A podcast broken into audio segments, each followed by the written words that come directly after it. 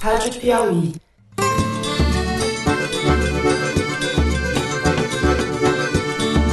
Olá, sejam bem-vindos ao Foro de Teresina, o podcast política da revista Piauí. A gente conhece a imprensa brasileira como regra, né? Vão pegar exatamente os pontos negativos e vão potencializar em cima da gente. Mas acredito que nós vamos atingir bem mais de 90% daquilo que nos propusemos a fazer há pouco tempo. Eu sou Fernando de Barros e Silva, diretor de redação. E ao meu lado, como sempre, estão a repórter Malu Gaspar. Oi, Malu. Dá licença, Fernando, que eu preciso fazer uma interrupção importantíssima. É o seguinte: já começou a venda de ingressos para a Maratona Piauí CBN de podcasts. Gente, olha só, quando não é o governo Bolsonaro produzindo notícias, somos nós mesmos. Entre o momento que a gente gravou o programa anunciando a venda de ingressos para a maratona e agora que o programa está indo ao ar, os ingressos esgotaram, todo mundo comprou rapidinho. Mas quem não conseguiu comprar, fica tranquilo. A gente vai transformar todas as mesas em podcasts depois. Ninguém vai ficar sem ouvir o que for falado lá na nossa maratona Piauí CBN, CBN Piauí de podcasts. Um beijo para vocês. Até.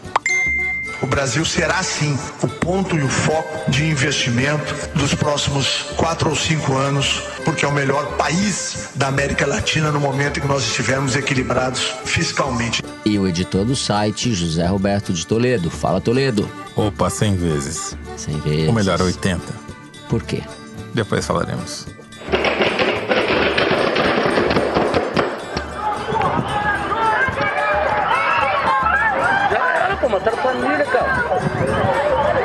Muito bem, vamos dar início ao programa. Nesta quarta-feira, 10 de abril, quando nós gravamos o foro, Jair Bolsonaro completa 100 dias no Palácio do Planalto. A gente vai dedicar os dois primeiros blocos para fazer um balanço do governo ou desgoverno até aqui. No primeiro, nós vamos falar sobre a impopularidade recorde de Bolsonaro nas pesquisas do Ibope e do Datafolha. Vamos falar também sobre o desempenho dos ministérios. Houve troca no comando da educação essa semana. No segundo bloco, nós vamos fazer um panorama da economia. Ao contrário do que muita gente previu, ela segue parada após três meses de governo e a reforma da Previdência patina. No terceiro bloco, a gente fala dos 100 primeiros dias dos dois lados da ponte aérea Rio-São Paulo. Vamos falar um pouco de João Dória e de Wilson Witzel. Vamos falar da escalada da violência nos dois estados, da violência policial e, não poderia deixar de ser, da tragédia anunciada, perdão pelo clichê, mas é disso que se trata, da chuva no Rio de Janeiro.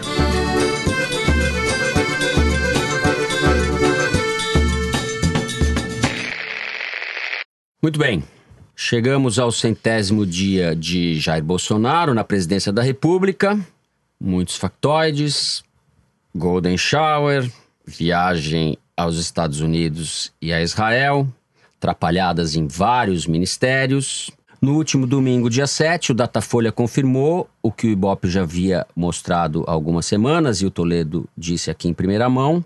O Bolsonaro tem a pior avaliação de um presidente em início de mandato desde 1990, ou seja, desde a redemocratização, desde o governo Collor.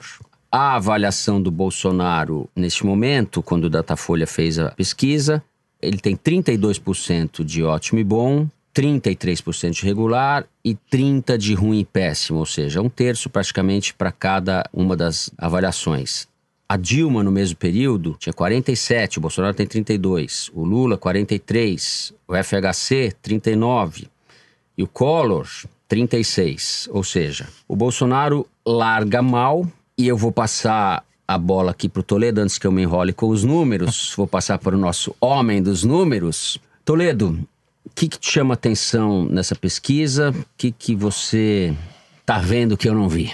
Bom, você certamente viu coisas que você não falou aí, né, Fernando? Mas o que me chama mais atenção é que a gente está para um cenário muito parecido com o cenário norte-americano, de polarização não só durante a eleição, mas de polarização ao longo de todo o mandato. Toda a estratégia de comunicação do Bolsonaro E a gente descobriu nessa quarta-feira por uma reportagem do Estadão que o que, que o presidente faz ali no exercício do cargo, que é basicamente vetar memes ou aprová-los, né? Que é, é uma função que ele exerce com prazer diariamente ali. Tem áudios disso que o Estadão revelou. Bom, é presidente é, Bolsonaro. Presidente é. Bolsonaro. Nessa função de editor de memes, ele está investindo no seu público cativo, que é esse um terço, esses 32% que acham que ele faz um governo ótimo e bom. Se a gente colocar o Datafolha na linha do Ibope, a gente vai ver uma queda significativa mês a mês. A única diferença é que de março para abril, comparando dois institutos com metodologias diferentes, mas que não importa a cor do termômetro, a febre é a mesma, estão medindo o mesmo fenômeno, teve uma variação pequena de 34 para 32 no ótimo e bom, uma variação dentro da margem. Porém, tem um crescimento grande, significativo do ruim e péssimo, que era 24% segundo o Ibope em março e que agora o Datafolha dá com 30%. Ou seja, essa estratégia do Bolsonaro de forçar a barra nas mídias sociais, de fazer essa guerra permanente, de ficar procurando um inimigo, está fazendo com que ele seja reduzido a um terço do eleitorado, talvez menos, se continuar nessa toada, e está reforçando a oposição. Ele já tem uma oposição equivalente à massa de apoio que ele tem, e a briga agora é por esse regular, é por esse terço do eleitorado que está no meio do caminho, que está em cima do muro. Se a gente olhar a pesquisa pelos segmentos, a gente vai ver onde é que está o núcleo mais forte da oposição ao Bolsonaro. Então ele está principalmente nas grandes cidades, entre as mulheres, entre os mais pobres, no Nordeste, entre os pretos, porque é assim que os institutos fazem, é por cor, não é por raça, a pessoa se auto-intitula, e pelos seguidores das religiões kardecista e umbandista, e também pelos sem religião, os comunistas, né, como eles diriam, os comunistas. comunistas ateus, como diria o Bolsonaro.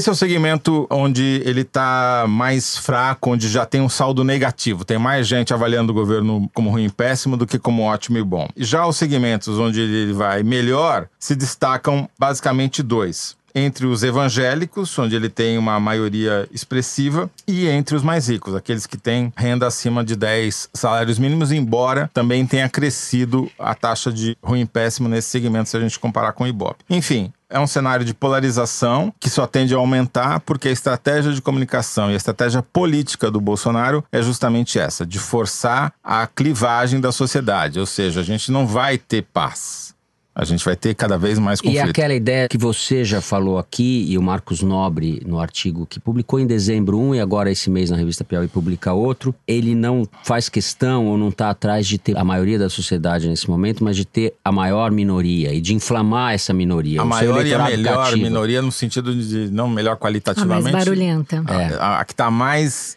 engajada na briga, que tá mais acirrada, mais aguerrida. Isso é, é como guerra de torcida, na verdade. É como se ele estivesse montando uma torcida organizada para enfrentar e destruir os inimigos. É, isso reforça aquela ideia de que nós precisamos vencer um inimigo que é maior do que a gente, que é mais forte, nós precisamos estar mobilizados permanentemente. Nós somos a minoria, na verdade, discriminada. Eu suspeito que esse público onde ele piorou a avaliação, esse público que fala em ruim e péssimo, seja esse público mais ao centro, que não está engajado nessa polarização ideológica e que presta atenção no imobilismo do governo, né? Porque a verdade é que, como o Toledo mesmo disse, a estratégia é criar barulho, mas quando a gente olha o que está acontecendo na prática, há ainda uma sensação de muito ruído e pouca coisa prática acontecendo, né? A gente tem o principal projeto do governo, que é a reforma da Previdência, está parado. E eu fiz um, uma pesquisinha do site da Câmara. A gente vê que tudo que depende da Câmara não está acontecendo. Por exemplo, o governo enviou nove medidas provisórias para o Congresso desde janeiro.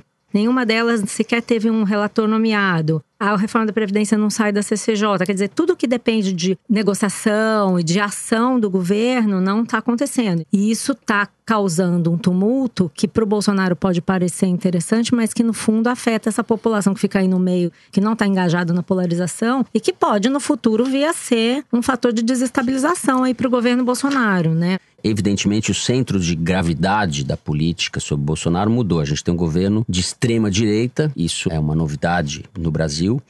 E existe, para muita gente, e eu me incluo entre elas, essa sensação de alucinação, de que a gente está vivendo um período em que a razoabilidade foi para o espaço. Né? É um governo que se coloca contra a ciência, contra o meio ambiente, que desqualifica, faz tábula rasa dos adversários. Contra É. a multa. Contra, excesso de multa, velocidade. etc. Então, existe. Eu, eu acho que existe um elemento demencial na política brasileira e faz parte, de certa forma, do mundo contemporâneo. Em vários países a gente está vendo isso. Isso tem a ver com a crise da democracia representativa. A gente está assistindo esse fenômeno de crescimento e de fortalecimento de regimes autoritários, semi-autoritários e proto-fascistas. O Brasil está entre eles esse elemento de alucinação tem que entrar, eu acho, na, na discussão para que a gente entenda um pouco o que está acontecendo. Aproveitando esse gancho, Toledo, a gente pode falar da troca no Ministério da Educação. Saiu o Ricardo Vélez, um inepto, um sujeito patético, Inepto ridicularizado. pelos padrões do bolsonarismo, que não é pouca coisa. Bolsonarismo. E entrou no lugar dele o Abraham Weintraub, que era o secretário executivo da Casa Civil, trabalhando com o Onyx Lorenzoni. Não, o primeiro-ministro a cair, né? O Bebiano caiu, a gente já nem lembra mais, né? E ah, tá se tornando um pouco padrão no governo Bolsonaro, uma coisa que o Trump fez muito e continua fazendo, Sim, que é deu algum probleminha, o cara larga o sujeito no caminho, troca, põe outro e o governo acaba virando uma espécie de porta rotatória, né? O Ministério da Educação foi onde a porta era mais veloz no seu giro, despejando gente e entrando gente nova. Vélez, Né? Trocou o o veloz, primeiro, o Vélez, o breve. É, exato. Ele também caiu fora porque não fez absolutamente nada, ficou falando em lava-jato da educação, outros delírios, como Que você aparentemente acabou, né? Com o Weintraub. disse. Claro, né? porque agora ele vai ter lá um secretário de ensino superior que é ligado às universidades, gente que está interessada na manutenção do FIES, como ele já disse que não vai mexer, que é o que importa para esse pessoal, né? Então, o que eu queria pontuar nessa história é que você tem os ministros estáveis, tipo o Paulo Guedes, por enquanto, pelo menos enquanto a reforma da Previdência ainda tiver Viabilidade. viabilidade, O Moro. né? Você tem os ministros militares, que eles são meio intocáveis. Você tem o Moro, que, curiosamente, criou uma conta no Twitter, né? Virou meme com aquela foto para provar o que era ele calendário, mesmo. gente? Ah, o calendário. O calendário que não prova nada, né? Moro, o ministro mais bem avaliado do governo, segundo as pesquisas. Exatamente, isso que eu ia falar. Por quê? Porque o Moro agora é o cara que empresta prestígio pro Bolsonaro. O Bolsonaro já nomeou o Moro com esse intuito, é óbvio, mas o Moro tem 59% de ótimo e bom contra 32% do chefe. Então, o Moro hoje, apesar do desgaste, apesar de o plano dele sobre segurança tá lá Ter sido parado, todo tolhido, né? Foi todo machucado. mutilado, tá, Aham. tá lá em repouso na Câmara dos Deputados, ainda tem um prestígio maior que o do chefe. Então eu imagino, não é à toa que ele começou a aparecer também nas lives do, Do Bolsonaro. do Bolsonaro no Facebook, né? O problema é ver se ele não vai drenar esse prestígio, né? Porque o cara, Sim. quando vai ficando pesado, vai sugando energia alheia. Eu não vou entrar muito em considerações, vou deixar isso pra você, Fernando, que eu sei que você tá ávido por elogiar o novo ministro da Educação. Eu só vou colocar uma, pontuar uma coisa aqui. Eu acho que tem uma injustiça que a gente está cometendo, eu me incluo entre os injustos, com o Olavo de Carvalho. Porque a gente fica dizendo que ele nomeia ministro e demite ministro, mas na verdade eu desconfio, e pelo que eu andei apurando mais ou menos por aí, a mão, na verdade, por trás dessas nomeações e demissões é do Eduardo Bolsonaro. Ele é o 03 na ordem cronológica dos filhos, mas ele é o 01 na ordem de nomeação dentro do governo. Então, é o cara que nomeou a Letícia Catel na Apex, que foi quem sabotou o presidente da Apex, que foi demitido, agora o segundo presidente da Apex a ser Explique, demitido. explique para o nosso 100 anos. ouvinte o que é a Apex. A Apex é a agência que faz promoção do comércio exterior brasileiro. Ela Tá é um braço do Itamaraty responsável por fazer propaganda, participar de feiras, organizar a imagem do Brasil no exterior para vender produtos, para melhorar a imagem comercial do Brasil. E o primeiro cara que foi nomeado para esse cargo, por indicação do Eduardo Bolsonaro, não falava inglês, nunca tinha saído do país e acabou demitido. Adequado. Mas na diretoria permaneceu a Letícia Catel e mais um outro lavista lá, que sabotaram o diplomata de carreira que foi nomeado para essa função, que é um cara que já tinha exercido funções importantes de promoção do comércio exterior brasileiro em outros governos. E esse cara foi totalmente sabotado, deu uma entrevista para, aliás, um fato muito curioso, ele estava dando uma entrevista para Consuelo Diegues, repórter da Piauí, na terça-feira, falando que o Apex tinha virado um jardim da infância, que Detonando. o que o chanceler tinha sabotado ele, que essa Letícia Catel era infantil, incompetente, que não tinha competência pro cargo, ficava sabotando as ações da agência. Quando ele fala, não, espera um pouquinho, conselho, eu preciso atender um outro telefonema urgente. Não voltou, porque ele foi demitido nesse outro telefonema pelo chanceler. Depois a conselho retomou a conversa mais tarde. Mas enfim, o Eduardo Bolsonaro, eu desconfio, também é o cara que nomeou o Weintraub. Por quê? Não sei se vocês vão lembrar, alguns meses atrás houve um negócio chamado Cúpula Conservadora das Américas em Foz do Iguaçu, um evento organizado pelo Eduardo Bolsonaro. Vamos lembrar e vamos falar um pouco desse evento. E quem estava lá? O Weintraub, levado pelo Eduardo Bolsonaro. Quando agora que também saiu. se diz admirador do Olavo de Carvalho, Sim, tem todo um núcleo exatamente. de interesses comuns, entre aspas. E, e ele usa isso a seu favor, porque daí fica parecendo que o Olavo nomeou, mas na verdade é uma indicação dele. Por exemplo, no caso do nosso chanceler, é muito bom pro Eduardo, que é presidente da Comissão de Relações Exteriores da Câmara dos Deputados, que você tenha um ministro fraco na chancelaria, porque ele manipula o cara. Né? É, Até virou piada no Bolsozap da Piauí, os caras te deixando o chanceler por fora das decisões, mas é isso que está acontecendo. O cara é um instrumento do Eduardo Bolsonaro que meio teleguia ele à distância. E eu acho que o Weintraub entra na mesma conta. Então, na verdade, você tem um poder paralelo familiar que a gente talvez não esteja prestando a devida E atenção. o que você está sugerindo aqui é que o Olavo de Carvalho é o laranja do Eduardo O Olavo Bolsonaro. é um cara quase. que, por gostar É um de ficar em escudo, vai. evidência, é um escudo, mas ele faz isso talvez por vaidade, porque pra ele é legal dizer que ele tem esse poder todo de influência, mas na verdade eu acho que ele tá sendo laranja, ou um escudo mesmo. Eu queria só fazer uma observação sobre a PEX, porque, na verdade, tudo parece uma coisa ideológica, só de espuma e tal, que de fato é, né? Eles têm esse comando de caça aos comunistas aí que obedece ao Eduardo, mas existem interesses concretos aí na PEX, né? O que eu peguei, assim, de informação das pessoas envolvidas ali é que o governo demitiu até agora 40 pessoas, mais ou menos, acusando de serem simpatizantes do PT. Essas pessoas não estão mais na agência, o que significa que a agência está ainda desfalcada. E é uma agência que tem um orçamento de 400 milhões de reais. É um dinheiro que vem do Sistema S e não está sujeito a contingenciamento de recursos. Num governo que está precisando achar dinheiro, você ter um órgão à sua disposição com orçamento de 400 milhões de reais para você promover ideologicamente o governo é uma coisa relevante, né? Tanto assim que eles brigaram no começo do governo para tirar a Apex do Paulo Guedes. Então, para quem falava em aparelhamento, né, no, no governo passado, nós estamos vendo isso se repetir, né? E aí você coloca em risco a gestão mesmo do que o órgão faz, né? Por exemplo, tem uma feira que todo mês de maio é feita em São Paulo com investidores do mundo inteiro, vão ministros, o próprio presidente chama Fórum Brasil de Investimentos, que é feito todo ano desde que a Apex existe. Esse ano não vai ser feito. Porque eles estão preocupados em caçar os comunistas, não estão preocupados em realizar os eventos, né? O Ministério da Educação, comando de caça aos comunistas, tá parado. Quer Vamos dizer, falar um pouco do Ministério da Educação. Exatamente, então, porque agora vai chegar o novo caçador, né? Eu confesso para vocês que o senhor Weintraub não estava no meu radar.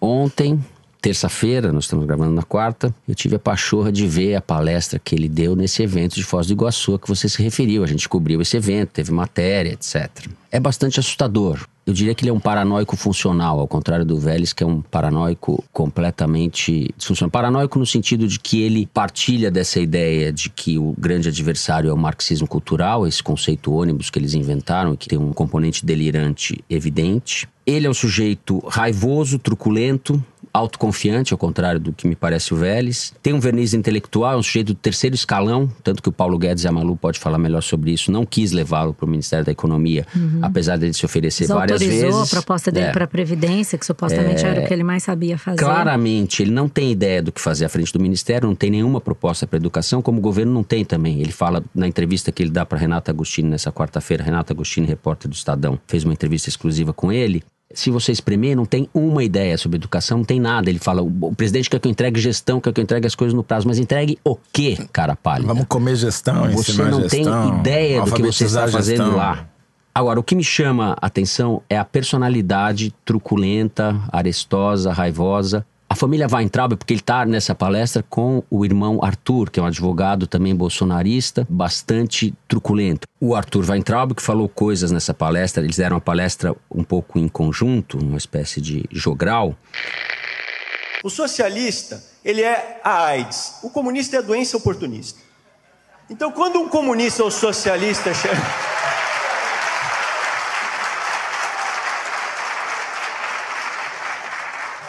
chega... comunista ou socialista chegar para você com o papo fronhonhon, você pega e manda ele para aquele lugar. Xinga. Faça o que o professor Olavo fala. Xinga, xinga. Ou seja, o que você vai esperar de um sujeito desse? Eles são o genérico da família Bolsonaro, eu diria, família Weintraub. Uma questão que eu acho que é importante a gente ver, ele até comentou essa participação dele no fórum, numa entrevista que ele deu para o Estadão, para Renata Agostini. E ele fez meio que um recuo, disse: não, é importante entender que eu estava num fórum conservador, não sei o quê. Como quem diz, eu dei uma exagerada para animar a galera. E tá fazendo um recuo estratégico para dizer que ele não vai cuidar, por exemplo, de livros didáticos, que ele vai receber pessoas de outros setores da educação, como Fórum Todos para Educação, Viviane Sena, gente dessa área com a qual o Vélez não queria conversar. Então, acho que ele entendeu que ele precisa pelo menos fazer um discurso de quem vai fazer gestão. E aí, de vez em quando, dá uma derrapada, né? Vocês viram que ontem à noite ele fez um discurso de união de tarde, na hora de assumir o cargo, e depois de noite ele fez um outro discurso então, dizendo que o, quem não se enquadrar vai ser é, expulso. O recuo dele dura 10 segundos, Malu. Sim, ele, na própria entrevista vamos... para Renata, no ah. final da entrevista, ele volta a. Então, mas o que. E você sabe que a história dele. Ele, é. ele, apareceu nesse cenário bolsonarista porque ele era professor da Unifesp e se julgava perseguido na Unifesp. Ele diz que começou a ser investigado dentro da Unifesp por algumas ações, como, por exemplo, assinar um documento que defendia a independência do Banco Central central e tal. Então ele tem uma história pessoal de envolvimento com esse negócio do que ele chama perseguição ideológica, marxismo cultural e tal. Então eu concordo com você. A questão é que ao travestir isso com toda essa defesa da guerra ideológica com um discurso de gestão, uhum. ele pode realmente avançar, né? Porque o pior que pode existir é um, um competente com iniciativa. Então ele é um paranoico é, ele funcional. Ele tem iniciativa. É eu, o Vélez era um paranoico funcional. que não tinha iniciativa, né? Então eu eu acho que ele entendeu que discurso ele tem que fazer para ele poder avançar. É, eu tenho né? um certo ceticismo, mas vamos ver.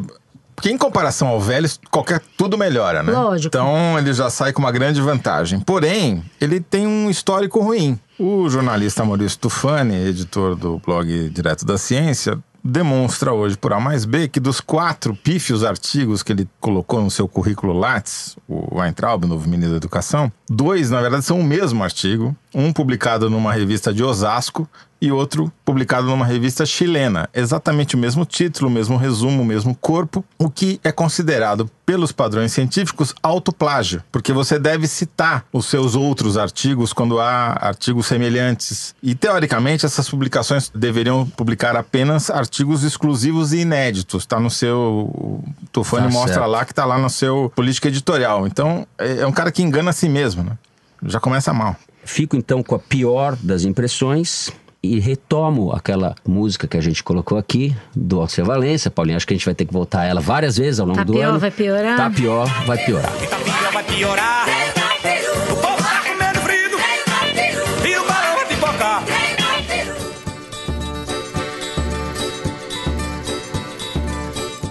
Bom, a Previdência caminha em marcha lenta, de forma pouco consistente ou ainda com grau de imprevisibilidade desse desfecho muito grande. Os indicadores econômicos não são bons. Nessa semana, a previsão de crescimento do PIB para 2019, feita pelo Banco Central, caiu pela sexta vez consecutiva.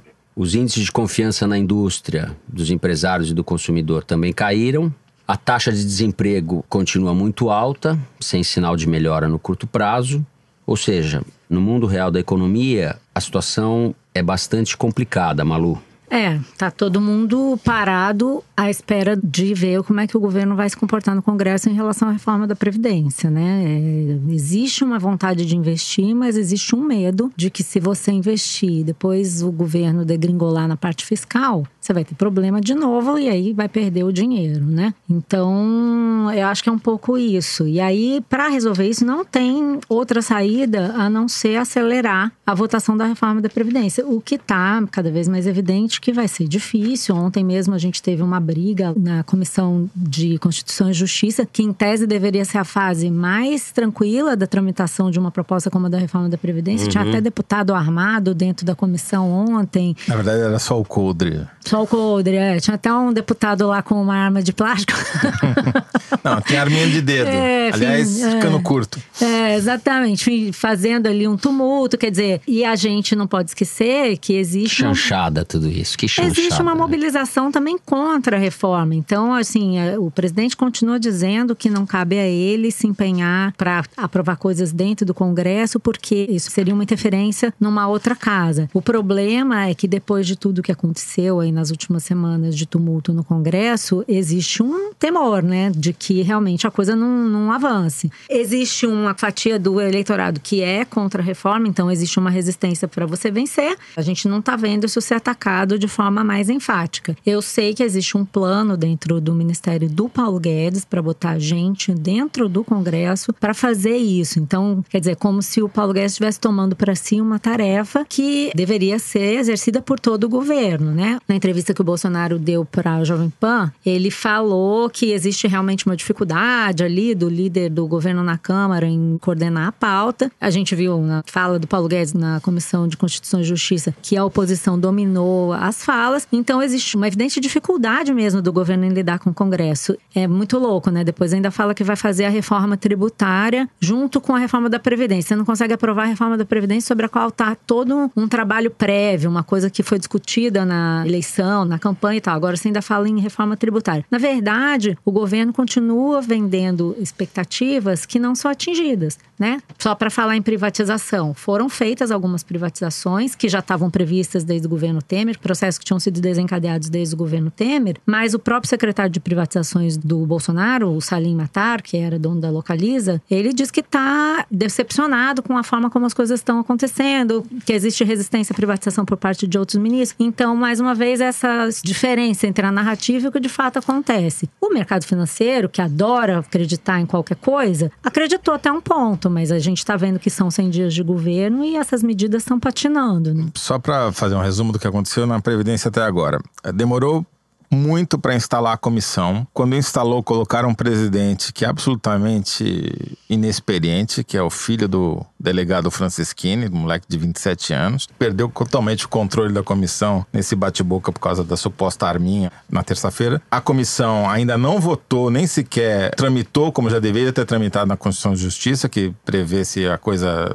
fere ou não a Constituição, depois vai para a comissão especial e depois vai para o plenário da Câmara. E daí tem que fazer o mesmo trajeto no Senado. É virtualmente impossível aprovar essa reforma no primeiro semestre, como o Bolsonaro está dizendo que vai. Os prazos já estão todos estourados e o histórico de emendas constitucionais de tramitação mostram que esse prazo é inexequível e atrasando cada vez mais, diminui ainda mais a chance. E daí você olha, onde estão Rodrigo Maia e onde estão Paulo Guedes, supostamente os dois maiores articuladores da aprovação da reforma? Estão nos Estados Unidos, essa semana. Então, é, de fato, esse prazo já dançou. Não só o prazo. Tudo indica que dois fatores super importantes nas contas do Paulo Guedes para economizar lá um trilhão e 100 bilhões de reais vão para o espaço, que é a progressão continuada e a aposentadoria rural. Com isso, o Santander, por exemplo, já recalculou o quanto vai ter de economia e está imaginando que vai ser uma economia de metade do que o governo previu É que um ia novo ser. número, né? A gente 600 até falou, né? bilhões. 600 bi, é novo número mágico. Exatamente. Até ele ser desgastado. Como você falou, o Datafolha mostrou que a maioria da população é contra a reforma. Os funcionários públicos, que têm um lobby fortíssimo em Brasília, são os mais contrários. Enfim, o cenário está muito ruim. Enquanto isso, a inflação está acelerando, o desemprego continua historicamente 13 milhões de desempregados, a confiança está indo pro ralo e ninguém está querendo investir, esperando ver como é que tá para ver como é que fica. A Malu citou aqui a entrevista que o Bolsonaro deu para a Jovem Pan. Nessa entrevista, a determinada altura, ele disse que sofre uma pressão forte, palavras dele, para que tente a reeleição. Coisa que ele vinha negando. Ele sempre dizia que só queria um mandato durante a campanha, etc. Diante desse quadro de tensão econômica e de rápida deterioração da popularidade do governo, começam a surgir os nomes na direita, porque a esquerda está completamente desarticulada, centro-esquerda completamente desarticulada. Gente querendo ocupar o espaço à direita, uma direita mais confiável ou menos trapalhona, ou como vocês Nem quiserem. tanto, hein? Lá em Boston, o Wilson Witzel, por exemplo, diz que vai se candidatar. Então, o Wilson Witzel estava aqui no final da minha lista. Tem o Mourão, que evidentemente é posto como se acontecer alguma coisa com o Bolsonaro ele não terminar o mandato. E isso é uma coisa que todo mundo conversa no mercado, entre jornalistas, etc., porque há um tal grau de disfuncionalidade, de loucura nesse governo que a gente não sabe realmente se o Bolsonaro vai terminar o mandato. O Moro se coloca como uma alternativa, ele não é à toa que ele é o ministro mais popular do governo. O Dória e o Witzel, até o Witzel, meu Deus do céu, já tentam se descolar um pouco da imagem do Bolsonaro de total, maneira bem é. oportunista, a gente pode falar disso. O Dória tenta se colocar como Do mesmo um jeito que mais, colaram, Ao mesmo, se do mesmo jeito que colaram. E o Luciano Huck estava em Harvard nesse evento Estava para discutir lá o Brasil, estava falando sobre desigualdade. Quer dizer, o futuro presidente do Brasil estava em Harvard. é precisamos isso? falar Bom, sobre não sei, o desigualdade. Dória não estava Então, em Harvard, o- estava o do o- Witzel e o, o Luciano Huck. O progressista dessa história é Luciano Huck. O centro de gravidade mudou de fato. O PT virou um partido tóxico e não vai deixar de ser durante um bom tempo, eu acho. Na o Ciro ver- Gomes é o Ciro Gomes. O centro-esquerda está completamente desarticulado. A oposição ao governo está vindo pela direita. Há uma disputa que começa a ficar bastante acirrada e precipitada, é muito precoce, na Eu verdade. queria falar, a gente tem que olhar isso com um pouco de desconfiança. Porque se Sim. o Bolsonaro melhorar um pouquinho, todo esse pessoal que hoje está dizendo que o Bolsonaro é despreparado, não sei o que, eles colam no Bolsonaro rapidinho, né? É. Aqui E é tem- bom que é- o programa é toda semana, a gente pode diz- dizer o que a gente disse é, semana porque passada. noticiário de política é, isso, é o retrato do Infelizmente, a gente tem um momento. histórico de acertar o que a gente vai ver. O fato é que sente cheiro de sangue, né? O político é um abutre por natureza, né? O Bolsonaro tá sangrando, opa, vamos aproveitar esse momento e sair lucrando, né? E aí pode ser, a gente não sabe o que vai acontecer nos próximos meses. A gente acha que tá tudo muito confuso, mas vai que dá algum lance de sorte aí, alguma coisa funciona, daqui a pouco esse pessoal já volta logo colar no Bolsonaro, pendurar, isso. né? Pode, Só- pode vir um meteoro também. Pode. Então, o segundo bloco vai ficando por aqui. Nós vamos falar um pouco de violência e desgoverno no Rio de Janeiro e em São Paulo. Muito bem. No último domingo, soldados do Exército fuzilaram com 80 tiros o carro de uma família a caminho de um chá de bebê. O motorista, um músico de 51 anos, morreu e duas pessoas ficaram feridas. Os militares, tudo indica, os confundiram com assaltantes. O governador Wilson Witzel, o presidenciável Wilson Witzel, disse que não caberia a ele fazer juízo de valor sobre o que aconteceu. Wilson Witzel, o mesmo que disse que a polícia ia mirar na cabecinha. Em São Paulo, o cenário de violência também é bastante preocupante. As mortes em confronto, como se diz em confronto entre aspas, com policiais militares, cresceram quase 50% em relação a março do ano passado. O governador fez também apologia de uma execução que a Rota fez contra 11 assaltantes, chamando os assaltantes de facínoras e foram para o cemitério, etc. Enfim, a gente está numa escalada, uma apologia dos governantes, um estímulo dos governantes à truculência, violência e falta de parâmetros para a ação da polícia militar, dos agentes do Estado. Parece que isso é algo que veio para ficar durante um bom tempo. Eu fico só imaginando se esses 80 tiros tivessem sido dados em Nova York ou em Los Angeles. É, né? Ia ser notícia mundial, se ia ter gente na rua, se ia ter o governo tendo que fazer alguma coisa e principalmente o presidente se pronunciando a respeito. No Brasil, a gente chegou numa situação que no Rio de Janeiro, por exemplo, a polícia mata cinco pessoas por dia em média e aumentando essa média. É assustador, são 300 mortes pela polícia no primeiro bimestre. Uhum. Então É- são é uma 150 epidemia. mortes por mês. Isso é um fenômeno epidemiológico. É, poucas doenças matam desse jeito. Se fosse um vírus, já estaria uma comoção nacional. Aqui a gente está achando normal. 10 soldados do exército disparam 80 tiros de fuzil contra um carro onde tinha uma criança de 7 anos, duas mulheres e dois adultos que não tem nada a ver com crime, pelas costas, pela traseira do carro e o presidente da República não fala nada.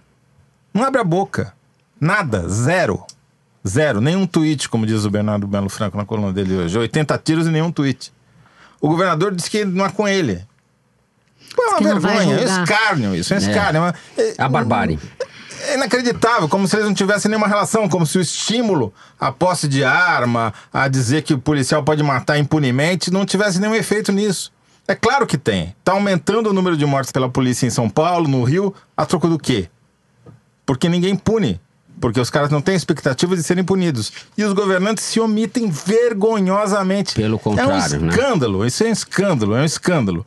E a reação é infinitamente menor do que deveria ser. É verdade. É importante a gente situar que isso é uma coisa que vem vindo já de bastante tempo, né? Assim, desde que você começou a usar o exército em operações de garantia da lei da ordem, as famosas GLOs, você vem ampliando o rol de coisas que se aceita que o exército faça sem que haja isso que o Toledo está falando, punição, investigação. Só para dar um exemplo, a agência pública fez um levantamento no final do ano passado que contabilizou pelo menos 32 mortes em que há fortes indícios de envolvimento de militares nesse tipo de ação.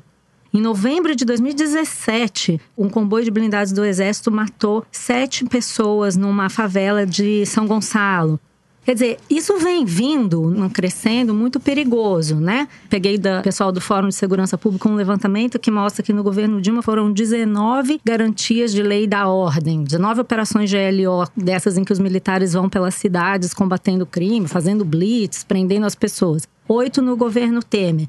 Por que, que eu estou falando isso? Porque, de repente, quando você banaliza esse instrumento e chama o exército para resolver qualquer problema, você cria um monstro, né? O exército estava na rua e ele não estava nem fazendo GLO e nem estava fazendo intervenção militar. Já acabou a intervenção militar, já acabou o GLO. Existe uma controvérsia que a gente vai ver ser discutida agora nos jornais, na opinião pública, sobre se aqueles militares podiam estar fazendo aquela blitz naquele local. Tem gente que diz que sim, porque estava no entorno da vila militar, ali num perímetro militar. Tem gente que diz que não, porque aquilo é uma blitz e não está autorizado pela lei. Quer dizer, E quem vai ninguém julgar? fala nada. Exatamente. E quem vai Existe- julgar são os próprios militares. Teve uma lei em 2017 que mudou isso e estabeleceu que militares que estiverem atuando em blitz nesse tipo de operação têm que ser julgados pelos próprios militares. Mas aí é que vai começar a controvérsia, porque já soube que tem entidades da sociedade civil que estão avaliando entrar com uma ação para dizer que aqueles militares não estavam em operação, não estavam em GLO, não estão em intervenção, e portanto eles cometeram um crime comum. E nesse caso, eles teriam que ser julgados pela justiça comum. Acontece que a expectativa de que a gente veja alguma solução sobre isso, num momento em que o exército virou uma força intocável, né? O exército hoje é o nosso aval contra as loucuras do Bolsonaro. O exército virou uma instituição que ninguém mais pode atacar. Aí você tem expectativa, já era pequena, de que se fosse julgado, as pessoas fossem punidas. Você não ouviu, desde que a intervenção militar no Rio começou, ninguém ser punido por matar ninguém. E as mortes estão acontecendo. Houve tortura cometidas em quartéis contra moradores do Rio de Exato. Janeiro, Sim. que também. E as coisas vão passando e, gente, a atitude do exército em relação a esse caso dos 80 tiros foi absurda, porque os vídeos mostraram que eles atiraram, que eles não socorreram a família. Ficaram rindo, fazendo piada. aquela imagem daquela mulher desesperada porque os policiais debocharam dela quando ela saiu dizendo que precisava de ajuda. Isso não é possível, gente. Assim, a humanidade falhou demais naquele momento. Você assiste aquilo, é impossível não sentir. E na mesma hora, o exército faz uma nota dizendo que aquelas pessoas estavam numa atitude de hostilidade, depois voltam atrás e diz que eh, houve um problema, uma falha na operação. Gente, assim, a gente devia ter um mínimo de respeito pelas evidências, pela verdade. Esse, é, esse episódio é bem sintomático do descontrole da violência do aparato de segurança do Estado, do desvirtuamento das funções do Exército, do acanalhamento do Exército, mesmo eu diria. A gente falava desse risco quando o Exército ia subir o morro, fazer controle de favela, etc. O que ia acontecer é que o Exército ia ser contaminado pelos vícios da polícia, existia esse risco. Isso foi potencializado pela eleição dessa turma de direita e extrema-direita. E o que a gente está vendo é uma espécie de confirmação da impunidade dessas forças policiais que estão barbarizando, passando qualquer limite de critério de direitos humanos, de razoabilidade, de Estado de Direito, etc. E um incentivo por parte dos governantes. E esses né? governantes, eles não têm noção do que eles falam, do alcance da palavra que um, Sim. de um governador. Então, o Dória, por exemplo, disse que na gestão dele o policial ia ter muito mais liberdade de ação. Resultado: na semana passada, um policial com uma escopeta na mão uma arma de potencial de destruir uma pessoa, não só matar, mas de fazê-la em pedaços. Empurrando uma estudante que queria entrar na escola. É inacreditável. É, a cena é muito policial chocante, muito chocante. é, ameaçando matar uma estudante que quer estudar. É, onde é que a gente chegou? Uhum. E os caras acham que não tem relação entre o que eles falam e a ação dos policiais. Eu acho que a questão é a seguinte, né? Todo mundo ficou indignado porque aquela mulher e aquela família, obviamente, não tinha nenhuma relação com o crime. Agora, vamos supor que tivesse ali um bandido. Uhum. Entendeu? Uhum, Todo é, mundo também. ia achar que foi ótimo. Então, Todo na mundo não, né? Não, eu você fala assim, ah, mas era bandido. Já diminui a reação. Ia Entendeu? ter É claro uma que todo mundo não, mas eu tô falando grande- opinião pública média. Sim, ia ter entendeu? uma grande aceitação. E Não aceitação, acho que ia esse ser é o perigo. ter o aplauso. Na verdade, às vezes eu- a gente fala do discurso do Bolsonaro, óbvio que o discurso do Bolsonaro ajuda, mas às vezes eu tenho a sensação que o discurso do Bolsonaro e a eleição dele e todo esse discurso do Dória, do Witzel, eles são sintoma de uma questão, eles não são a causa dessa questão. Eles foram eleitos porque existe essa compreensão completamente errada do que deveria ser o papel da polícia, do que deveria ser o papel do, do eles exército. exploram, porque você tem programas diários na televisão que pregam esse tipo de coisa e eles são as vozes das autoridades. Eles estão delegando para esse policial que já é violento carta branca. Sim, Me mas preocupa isso quando o vem ministro vindo de anos e anos, Não, e as pessoas mas- vão aprovando. Mas tem pontos. Entendeu? tem- mas, isso vem mas- sendo mas não vamos construído. achar, mas não vamos achar que isso é normal. Não, eu não tô dizendo que é normal, só tô dizendo que isso vem vindo de antes. Mas e isso teve um faz- agravamento. A gente mudou de patamar. Mudou. Mudou Uma muito de patamar. datenização gente- do Brasil. é. Sim, é, tem um processo, é claro, nada acontece por acaso, mas esses caras, eles são corresponsáveis por essas. O que eles estão é, fazendo é essa dar aval, fuzilaria né? que Eles tá tendo. estão meio que liberando.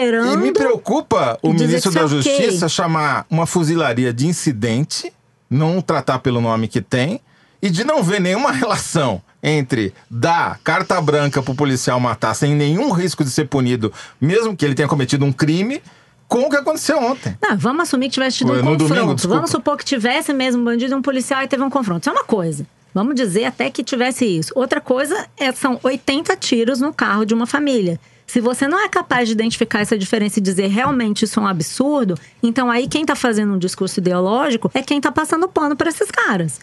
Né? Você, as pessoas têm que ser capazes É de diferenciar. E ele ficou né? repetindo na entrevista pro Bial que não, porque o exército está investigando, o exército está investigando. Mas O exército não vai se investigar. As corporações não se auto-investigam. nunca aconteceu, pelo menos, né? Vai ser uma- um milagre se acontecer isso, né? É. Uma coisa que eu soube é que de manhã, naquele mesmo dia, em volta ali daquele quartel, já havia, já havia acontecido algumas escaramuzas com os traficantes ali do local. E aí, em nome dessa tensão ali com os traficantes, desceram recrutas, não eram policiais preparados para uma garantia da lei e da ordem. Não era gente preparada para acontecer o que aconteceu. Militares, é. Não. Descem esses recrutas e fazem uma lambança, né? De certo, algum atirou. Aí veio o outro, achou que tinha que defender o outro. Quer dizer, aquela coisa de gente que não tem a menor noção do que tá fazendo naquele lugar, né? Por falar nisso, Se alguém for punido, não vai É. ser o general, né? Não, vão ser os próprios recrutas, né? por falar em gente que não tem noção ou que não está preparado para a função para a qual foi eleito ou que está exercendo, a gente precisa falar de chuva. O prefeito Marcelo Crivella é bom de dar entrevista. Ele fica impressionado com a frieza dele, o cinismo com que ele admite o próprio fracasso.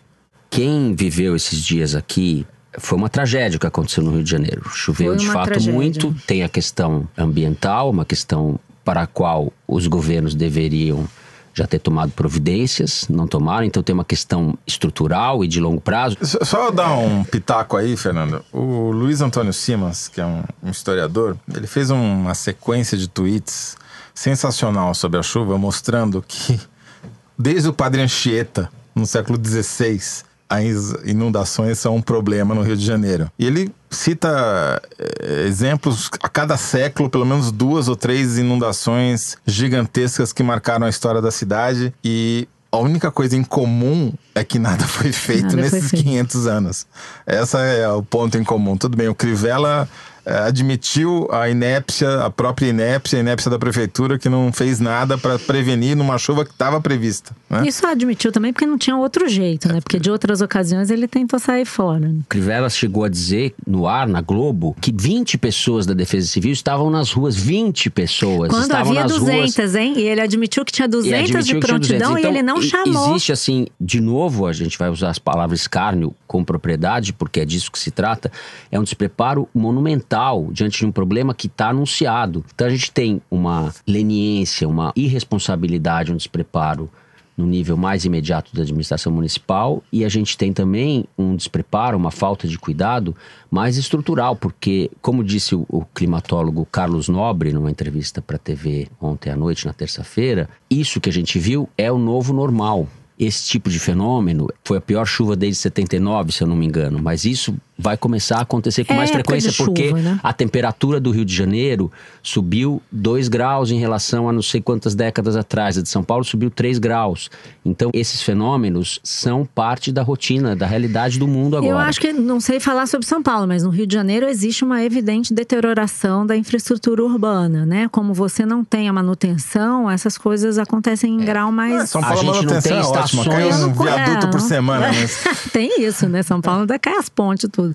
Mas aqui é evidente que a coisa está se deteriorando, né? É óbvio que quando acontece uma tragédia dessa magnitude, a gente vê a tragédia urbana brasileira também, né? Porque a vida de milhares Bom, de pessoas, além das pessoas das que Cidades, morreram e né? das famílias que foram devastadas com essas mortes, pessoas sem casa, sem móveis, sem eletrodomésticos, etc. A vida de milhares de pessoas está destruída hoje, quando a gente está falando. E tem um efeito político de longo prazo, né? Porque a cada vez que o poder público se mostra incapaz, incompetente para lidar com um problema crônico como esse, maiores as chances de aparecer um salvador da pátria. Portanto, Que seria um contrassenso, mas é o que acontece. é exatamente.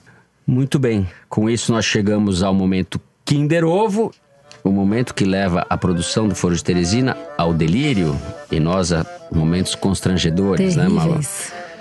Eles vasculham na internet obscura para achar um clipe de áudio que a gente possa na comentar. Deep Web. A Deep Web e, claro, ficam todos aqui rindo da nossa cara. Pode soltar, Dani. Pessoal, muita gente fazendo vídeo falando de paralisação, isso que nunca nem foi lá em Brasília e fica criticando quem tá indo lá. Então vocês têm que tomar vergonha na cara e sair da atrás do WhatsApp e lá ver antes de vocês chamar alguma coisa, alguma paralisação, alguma coisa desse tipo. 90% da categoria apoiou o governo Bolsonaro. Vamos ter um pouco de paciência. Tá três meses no, governo. Um mês ficou internado. Dez dias ficou fora do país. Depois veio Brumadinho. Faz as contas. Agora eu tô vendo aí, na mídia, tem muita gente querendo usar a categoria como boi de piranha. Massa de manobra. O que, que eu tenho a ver com o STF, rapaz? O que, que nós tem a ver com, com reforma trabalhista? Agora nós vai para fazer paralisação pros outros? Agora muita gente me perguntando em grupo, eu tenho mais de 850 grupos, eu não consigo falar com vocês. De uma maneira que eu tenho para falar para vocês é durante o vídeo. Tá? É eu algum líder caminhoneiro, É caminhoneiro, isso fato. Nós estamos Mas o nome dele a gente não sabe, nós é ignorante. Ai, que eu não sei quem Não, é que- sacanagem, O né? que, que tem a ver com essas reformas? é Eu vou né? fazer greve pros outros? Olha só, é o. Eu nem conheço ele. O Wallace Landim, o Ah, chorão. super famoso. super famoso. Uma das lideranças da greve dos caminhoneiros ano Uma passado. das lideranças. Uma das Uma lideranças. das- Pô, a gente Vocês estão de tentando- sacanagem, né? O vídeo foi publicado na página oficial dele no Facebook no último dia 28 de março. Quem é o tarado? Página oficial. Quem eu quero saber quem é o tarado É o da produção Materazzi. que vai na página oficial do famoso Wallace Landinho Chorão. Pelo amor Aí de já não é Deus. Kinder Ovo, é acho que isso pegadinha já, ovo. já caracteriza compulsão. É pegadinha ovo. É, Não é, não é justo. Nós estamos indignados. Essa não valeu. Não valeu. Anula. É pra começar o Alckmin, que as coisas estavam muito claras na semana passada. Pindamonhangaba. Bem explicadinhas Luz na janela. na janela. Muito bem, é chegada a hora do Correio Elegante, quando a gente dá voz a vocês, queridos ouvintes. Se vocês tiverem críticas, elogios, ou se quiserem mesmo só escrever para o foro, deixe uma mensagem nas redes sociais da Piauí, nos tocadores ou no nosso e-mail forosteresina@revistapiauí.com.br. A gente não consegue botar tudo no ar, mas a gente lê e frequentemente se diverte, né, Toledo? Sem dúvida. Nós recebemos por e-mail uma mensagem, uma foto do Ricard Rizzi dizendo uma coisa meio misteriosa. Diz assim: Estou ouvindo o foro enquanto faço ronda no cemitério municipal de Tu. Ah, é. Coloco o volume baixo para não acordar os moradores locais. É uma, Gente, uma- uma- é digamos que é uma ver. vizinhança um pouco fria. Ai, meu Deus. É, e tem aqui a foto do Ricard, todo de preto e boné. Deixa eu ver a cara dele. É, não dá pra ver, porque tá oculta muito pelo escuro. boné. Como chama isso? ele tá dizendo Nossa, que que ele- medo. Agora, eu Aqui, acho ó, que ele é guarda municipal. Acho que ele é guarda dos, guarda dos mortos lá, entendeu? Ricardo, meu Deus. Valeu, Ricardo, Esse obrigado. realmente ganhou prêmio, hein? Esse valeu, tá um concorrendo, prêmio, é. tá, tá concorrendo com a Raimunda da semana passada. Nosso Você que vampirão. vai lá e ouça o que, que a Raimunda falou. Bom, o outro ouvinte, Pelo amor de Deus. Ai, não. cujo nome no Twitter é Monask, postou uma foto com a hashtag Foro Teresina e escreveu: Sou um tratólogo. Daí você vai perguntar: o que é um tratólogo? Daí eu te Tratólogo. mostro a foto dele no trator. Ah, é um- uma pessoa que cuida de ele é tratores. apaixonado pela arte da tratologia. Então ele diz que não acha inusitado escutar o Foro Teresina na boleia do Bruto, que é o trator. Ele manda a foto em primeira pessoa dele arando o ah, chão no interior do Pará, onde ele vai plantar capim para produzir a nossa, aspas, picanha gorda de todo fim Eu de semana. que plantar capim pra dar de comer pra gente aqui no Também, também. Vocês ficam com o capim, eu fico com a picanha. Eu também, eu também. Enquanto alguns fazem picanha, tem gente que faz uma coisa muito séria ouvindo o foro. Luísa Garcia, ela é PhD e diz que ouve o programa quando está trabalhando no seu pós-doc em laboratório de química orgânica em Austin, no Texas. Austin. Austin. A Luísa merece É uma perto de vinheta. Boston. É perto de Boston. Não, tem que falar É pra longe você. de Boston. Não, é bem longe de Boston. Mas Isso aqui é a eu Malu tenho que falar pra o Henrique você. Meirelles, pessoal. Gente, é porque o Henrique Meirelles me falou uma vez, num perfil que eu fiz dele, ele me deu uma entrevista falando que quando ele morava em Boston.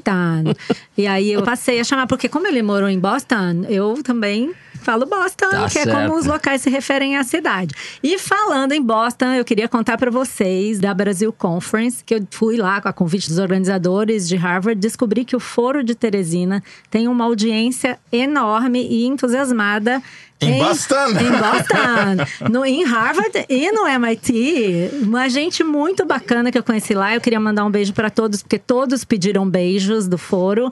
João Vitor, querido, Fernando, Tiago, Felipe, João Dabur, Gustavo Silva, Julie, Mariane. Fui muito bem recebida, foi todo mundo muito bacana. Mandaram beijos para Fernando Toledo. Muito e bem. Eu espero que eles continuem ouvindo a gente lá, que é para ajudar a fazer a nossa pequena fama. Obrigado, pessoal. Beijo pra todo mundo. E agora, Toledo, tem um ouvinte, Carlos Eduardo, falando nisso, que nós somos super queridos e tal. Tem aqui o alerta do Carlos Eduardo. Ele falou que tá com medo da gente ser engolido pelo nosso ego. É perigo mesmo, Carlos Eduardo. O negócio aqui tá feio. Mas mais perigoso é cair do ego. Daí é, É, a tipo morte na certa, né? né? O problema é que o Ele pessoal fez- fica dando capim pra gente, a gente vai comendo. A gente Ai, fica se socorro. alimentando. É, Ele fez um jeito. comentário aqui. Gente, não vamos valorizar muito. Fama sobe a cabeça. Hoje a gente elogia, amanhã está gravando de óculos escuro para não ser reconhecido pelos fãs. E uma Como é que dica. ele viu? E uma dica: o Java Porco é o de cabeça branca. Caramba!